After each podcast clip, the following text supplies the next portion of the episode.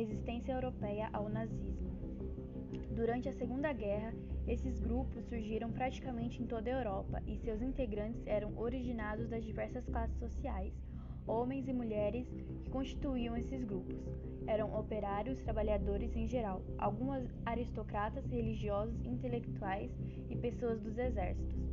O principal líder da resistência francesa foi o general Charles de Gaulle, que não aceitou a rendição francesa e exilou-se na Inglaterra. A resistência alemã contra o nazismo foi marcada por diversos atos, como desobediência civil, participação de missas proibidas pelo regime nazista e oferecimento de abrigo e esconderijo aos judeus perseguidos. Além disso, muitos alemães ajudaram na fuga dos judeus da Alemanha para que estes pudessem escapar de campos de concentração.